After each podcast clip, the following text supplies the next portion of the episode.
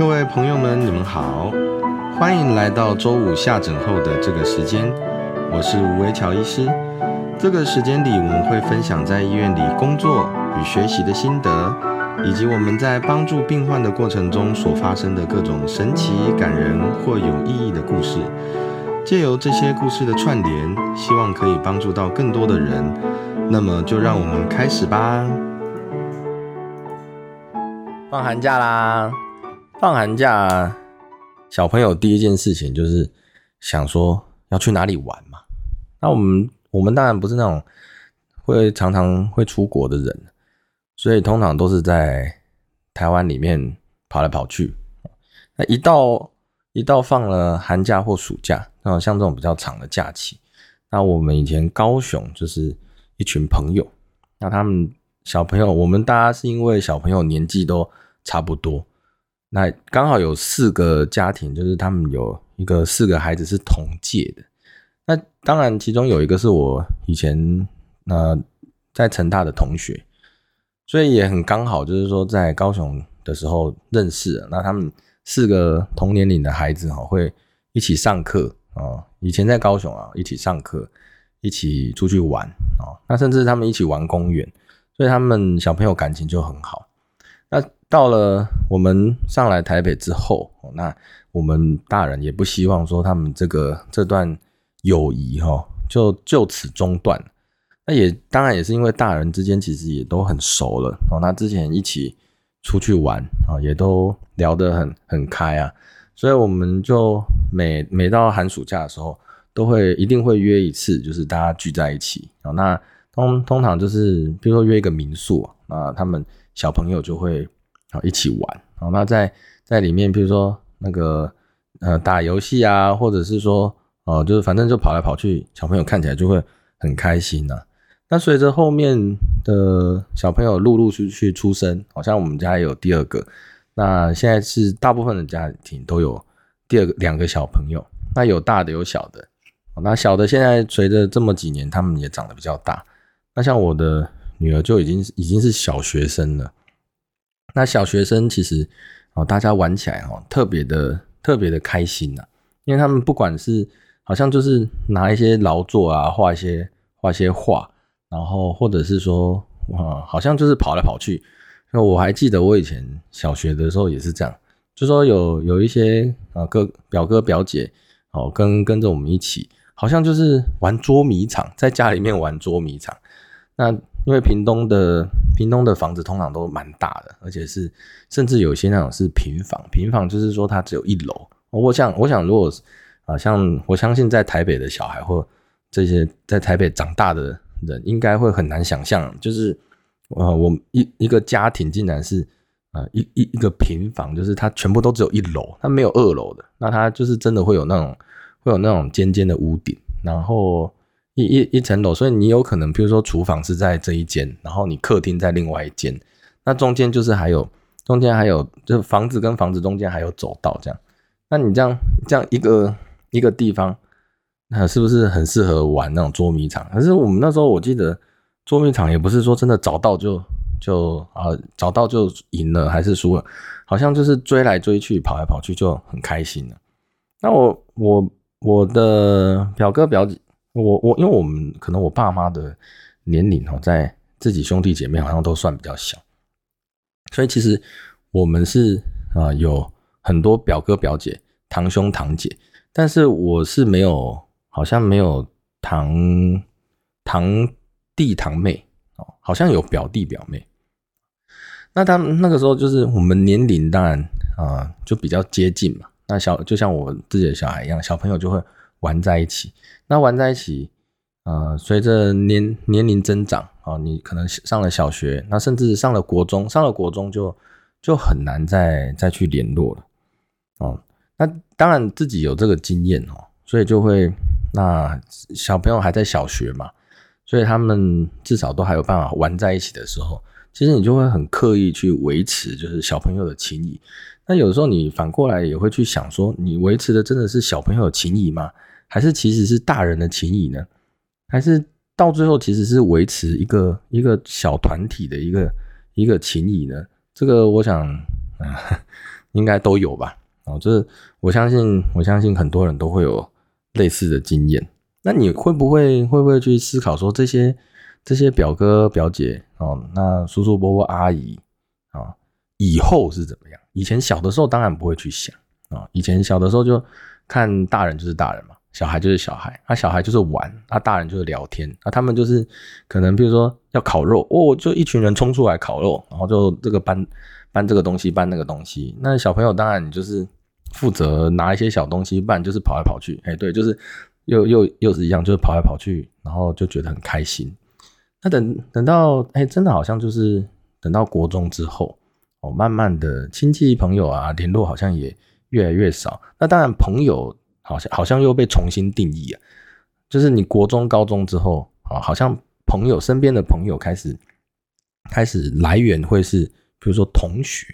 啊，学校的同学哦，或者是你参加社团参加什么活动认识的。哎，好像是聊得来的，我就比较重视那种，就是说，哎，你到到底约约出来，大家可以聊什么？哦，话题是不是接近啊？价值观是不是类似啊？那当然，你有可能你自己的亲戚朋友，就是以前小的时候，或者说小的时候的朋友，慢慢就没有没有联络了嘛。那这个很多很多人都会说，这个是正常现象啊，就是因为你的人生改变了哦。那或许你跟以前的朋友不再有话题。所以当然联络的就会比较少，那这个就是这个很多人都是认为正常现象，只是你会不会去好奇？你会不会去好奇？就是说，呃，没联络是没联络没错，不过他们的人生是不是呃开始有不同的不同的面相哦？就是你你现在你的人生是这样嘛？哦，那你可能你的表哥表姐他过另外一个人生哦，那他他们当然我们人生中间可能交集越来越少。可能能聊的话题当然越来越少，大家待的产业不同，哦，可是，一样都是在自己的生活之中那努力啊。那再来就是说，你会不会好奇，就是呃，叔叔伯伯阿姨，因为他们年纪都比较大嘛，而且这讲这个当然是废话。可是你以前小的时候看他们都是很很粗勇的啊，哦，就是要搬桌子、搬搬电视，哦，好像一个人然后要扛个几十公斤啊，好像都没问题，感觉好像大人就是你的你的天。哦，你的爸妈就是你的超人，哦，那种感觉。但是随着你自己成长之后，你会不会好奇，这些叔叔伯伯阿姨，其实他们也是会老。那像我们是是在医疗业哦，所以其实呃，一进到医疗业里面哈，你几乎就是像像医院里面到处都是学长姐了。哦，像嗯，可能住院医师第一年进去啊，到处叫学长姐啊，护理师这个当然年纪。有些护理师当然大部分应该都还是比较大，好的，到处叫学姐，然后到处叫学长。那病患来几乎都是年纪大的，那因为我们是大人科，那当然小儿科当然是是不一样。不过如果我们是啊不是小儿科的话，病患来几乎年纪都是大，啊，就是叫阿姨啊，叫伯伯啊，哦，甚至有那种年纪比较大是叫阿公叫阿妈之类，哦，那所以他们年纪就比较大，哦，那慢慢慢慢。自己年龄增长之后，哎，你就会开始发现一个诡异的事情，有一些病人的年纪开始跟你有一点接近啊，像尤其是比如说生主治医师的时候，生主治医师的时候应该也都有个三十几岁了嘛，三十几岁，那慢慢就会有些病人可能他的年纪在四十五十，哎，你这个叫叫叔叔伯伯阿姨，这个有就有点怪了啊，那你。三十几岁去看四五十岁这个年龄段，你会叫什么？叫大哥大姐嘛？啊，因为他大你可能十几岁吧，或者是甚至不到十岁，所以你叫叫大哥大姐这样子。那他们的年龄就开始有一点点接近你你以前朋友啦、哥哥姐姐的这个年龄了。那他们也是会生病的，当然啦。啊那只是说，当当然他们相对年龄是大一点的，哦，所以你就是看病的时候，当然就是把把一些东西考量进去，可能跟自身没有到这么啊这么有感觉，应该是说危机意识啊，我我觉得比较仔细讲是危机意识。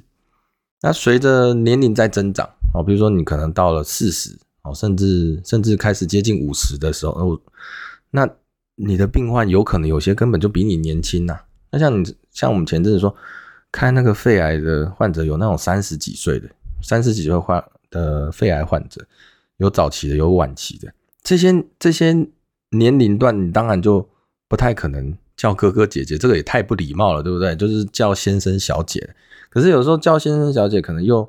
没有这么没有这么亲切啦，因为毕竟是手啊手术患者，有时候。就是跟你共同打拼过的嘛，对不对？虽然是他接受手术，可是问题是感觉是，呃，我觉得外科有个好处，我觉得医师跟患者好像会有一点有有有有一点革命情感，就说好像我们共共同通过这件事情，所以当你看到那个年龄跟你一样，或甚至比年纪已经比你小的，哦，那就会开始叫名字。那开始叫名字之后，其实就会打开一些不同的想法。就会觉得说，哎，其实这些人好像，好像就是，好像就是我身边的那些朋友，哎，就说他们也也有一些是，可能他们就是呃，人生前半段努力念书嘛，那人生的也没有到下半场了哈，其实可能还没有到下半场，就是年人生走到这边，其实他也可能也是事业有成啊，哦，家庭美满啊，可是他就生了这个病，那他生了这个病，有些人，呃。很幸运的，当然就是你跟他共同打拼嘛，那他就通过了。那有些人不幸呢，就是他有可能没有通过。那在这个有，就是说还不知道会不会通过的状况之下，就是还在生病的状况之下，其实人是很脆弱。那我我看过那个有些啊，其其实这应该是蛮多人是这样。就我看过那个年纪比较轻的患者。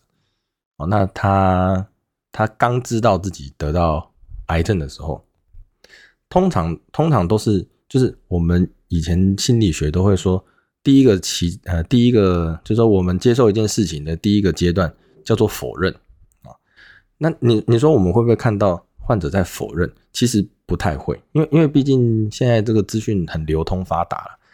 不像其实就不像电视演的说什么啊那个阿姨。你得了癌症，然后突然啪，那个背景音乐来，其实不是这样，通常都是在一个非常平静的一个状况之下啊。比如说我们可能在病房，或是刚好术后第一次回诊嘛，那你总是要看病理报告，对不对？那这个病理报告出来，那你就是照实讲，你就是等于是有的时候是病理报告是英文的，那你只是用中文的把那个英文的东西再讲一遍哦。这个是什么什么癌症？哦，然后他什么第几期？哦，他是什么情形？哦，那之后要做什么事情？那就会发现，大部分呢，哦，大部分我们这个年龄段的，哦，听到这件事情，他就是一个没有什么表情。那你知道我刚开始的时候，我碰到这种状状况，其实我心里面会有一点紧张，我会有点害怕。我就想说，哎，是不是我解释的不好？是不是我没有把这？还是啊？还还是说我没有把这件事情讲清楚，我没有把严重性讲的讲很清楚，还是说我是不是哪里啊没有同理心到？因为我们医学医学系教育不是很很重视同理心嘛？我就说你要有一些说法。可是问题是我们当年开始看门诊，就是你你开始看门诊的时候，有人带着你看过门诊吗？有啦，就是年轻的时候可能住院师的时候有跟诊嘛。可是外科又没有在跟诊，你也不知道到底门诊要怎么看。那其实这个时候你就会有一点，其实应该是有点小紧张啊，有点小紧张哦。那经过几次之后，比如说我可能就会试着说啊，我们再多聊一些，比如说啊，他后续啊，所以说如果是第一期的癌症啊，第一期肺癌，通常后续就是追踪而已嘛。哦，其实他可能没有什么啊太大的问题啊，就患者本身他体力状况什么，其实也没有什么太大的影响，所以其实后续就是追踪而已啦。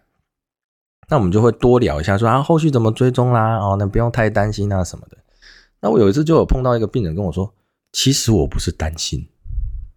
其实我是听不懂。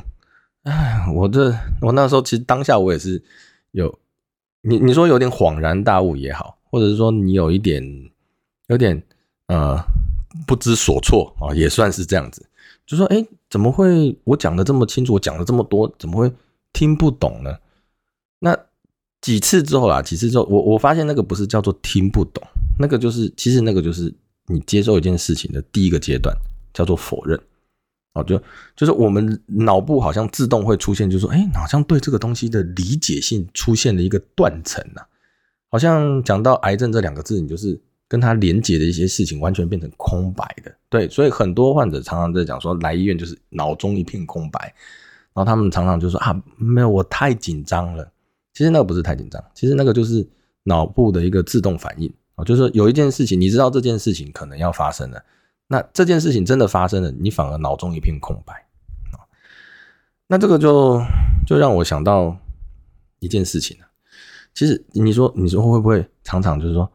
在医院里面啊，比如说患者来会脑中空白，你说医师会不会脑中空白？会，其实时间还蛮多的，蛮我甚至我甚至觉得说哈，以前年轻的时候。觉得自己没有脑中空白，是你在否认你脑中有空白这件事情。那等到我现在有点年纪，就是说，其实碰到很多事情的时候，你第一个反应是脑中一片空白。就我举个例子，以前在高雄的时候，那时候食道癌开到，就是几，就是说大概一阵子之后啦，就是你经验也算是比较有，所以有一些比较难度比较高的患者，你就。比较比较敢去开嘛，那像我就碰到一个七十几岁的北北哈，对，当时还可以叫北北了哈，就七十几岁的北北，然后七十几岁的北北他食道癌，那因为诊断出来是第一期诶，然后就是不错啊，是早期的，所以他不用做先不用先做化电疗，他可以直接开刀。七十几岁要开刀，当然大家一定会很很担心嘛，家人一定都会担心那个。就是他每次来门诊，几乎都是那个太太啊、小孩啊、哦孙孙子孙女全全部摆一排的这样子。那那时候我因为已经一段时间，所以算是有经验啊，所以就是跟他很很很标准的讲说啊，我们要开刀要怎么开啊，然后后续要怎么照顾。那他们听完之后，哎，后来是患者本身七十几岁，他可能就是非常啊坚决的就说好，那我们就开刀吧。哦，那时候我也有一点讶异，我说：“哦，这么快就要决定吗？你要不要呃考虑个一一个礼拜、两个礼拜？”他说：“不用哦，我们就能什么时候处理就什么时候处理哦，快一点这样子哦。那当然就是求之不得嘛，对不对？哦，你这个能够赶快排、赶快设定好时间，这个对我们来讲已经是最好嘛。哦，那我们就就我就排了一个时间，哦，就住院了啊。那住院，那我们那时候手那个是大概手术。住院其实是要准备的哦，是他要清场啊，这样子。那几天哦，清完场啊，手术手术完啊，那就回到呃七十几岁，我想还是要去去一下加护病房。我去加护病房，那他也很厉害，当天就拔管，隔天就回加护病房。所以那个病人其实虽然是食道癌哦，可是手术后是一个多礼拜，一个礼拜左右，七天左右就出院了。那你想哦。这个七天其实大部分时间是在等那个接口生长，因为我们食道癌是不是你胃拉上来在胸腔的时候，是不是跟原本食道还要连接嘛，对不对？所以它连接会有个接口。那这个七天里面可能有五天其实是没没有在做什么事情，就是纯粹在等，等等等等到等到五天六天了，然后说嘿好，那我们做食道摄影，哎，食道摄影没漏，哦，那就让病人吃东西。那也可能也是因为第一期的关系，他没有做过化学化学治疗或电疗，所以他那个吞咽其实功能没有什么没有什么差别，就吞哎吞的很好啊，很快就正常吃软了。那之前当然就问说啊，我都可以吃了，可不可以回家？那你看一看就觉得，嗯，好像也没什么事情，那不然就回家吧，然后就就就先回去了这样子，然后就回去这样。那回去之后，啊，就就追踪嘛，哦。那他因为因为我们习惯就是三个月三个月追踪，我就刚开始当然会比较呃追踪的比较勤啊，可能一个礼拜两个礼拜就照个 X 光啊看一下什么的。那因为其实虽然是七十几岁哦，啊虽然稍微稍微有一些糖尿病高血压，可是看起来真的都还好，所以就就吃东西也都很正常，所以就是蛮稳定追踪。那不过有他就是嗯大概手术完的大概差不多一年之后吧，一段时间呐。就是一段时间，我也就有点记忆有点模糊。一段时间之后，然后他就有一次是回到急诊。那回到急诊是什么事情？是因为那个肚子胀，啊，说有一段东西是啊吃不下的东西，肚子胀。那这个很明显，就因为他肚子是开过刀的，啊，所以这个就是叫做肠粘连。那因为毕竟这个是我们自己手术的病患，虽然肠粘连，我知道大很多地方是把它放在。那个肠胃科啊，我就因为它其实就是进食哦，然后嗯，等它的肠子慢慢蠕动哦。那如果看起来没有肠子没有卡住，应该就不需要做手术处理哦，就其实就是等呐，然后等它的肠子，它有时候可能是因为譬如说之前前一段时间先感冒哦，病毒感染，那有身上淋巴结会肿大，那肠子旁边淋巴结当然有可能可能肿大。造成它蠕动不顺，那毕竟开过刀，它会有一些粘连的一些情形哦，所以就等哦，就所以我们就是收住院等。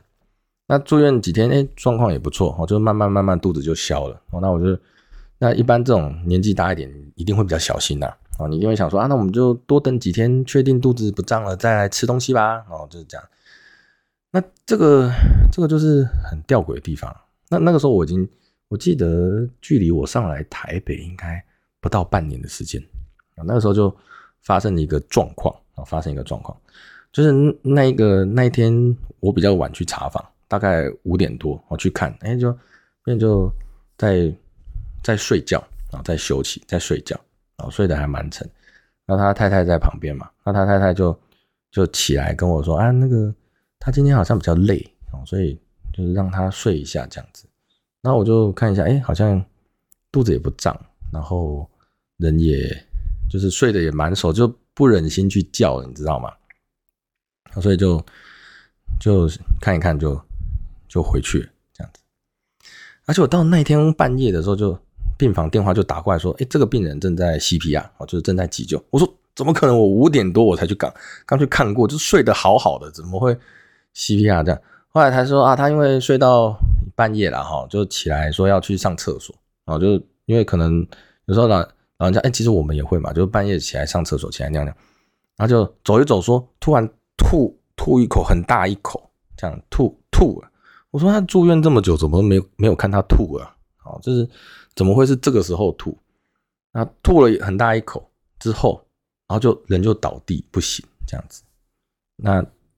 后来就因为值班医师就就帮忙先先急救嘛。那七十几岁，他这这个没有救回来。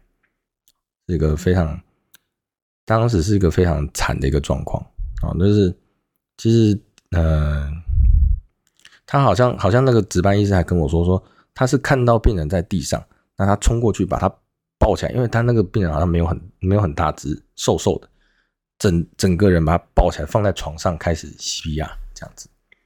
那吸了大概三十分钟就没有回来，那那时候我到的时候。那时候我到的时候，其实家属也是刚到，等于是说我们大家进到医院的时间其实差不多，等于说接到接到消息，大家啪啪啪就全部冲到医院来嘛。那就我我去整个整个听完之后，觉得哇，这实在是太吊诡了，怎么会有这种就是已经已经治疗到已经比较好了，然后就突然吐一口，然后就就竟然就倒地不醒啊！不，当然他的 X 光是。是蛮差，就是整个都白的，他应该是一个吸入性肺炎。只是说怎么会当下吐这么严重？好，OK。总而言之，就原因的部分，其实我们实在是很难评估了。那我要讲的就是，我我我也是脑中一片空白啊。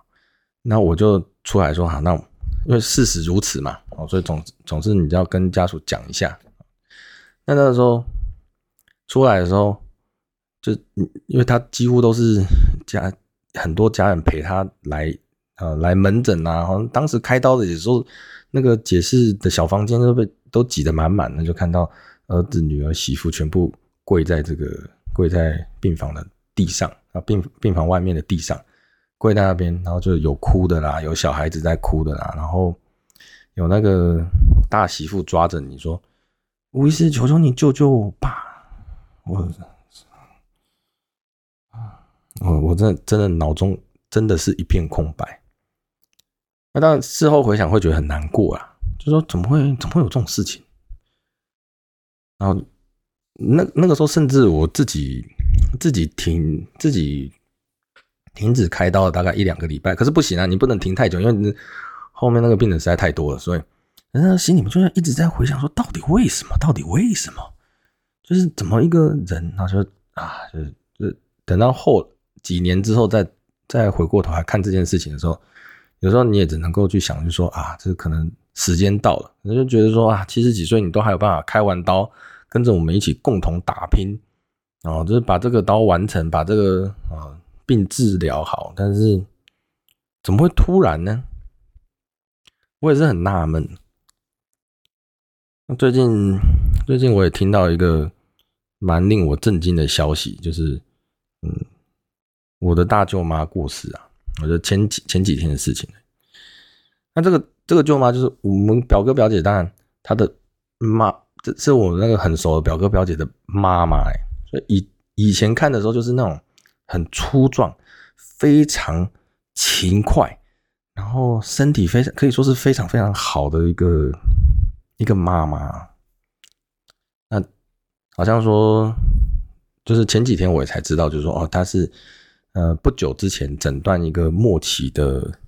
啊。末期的卵巢癌，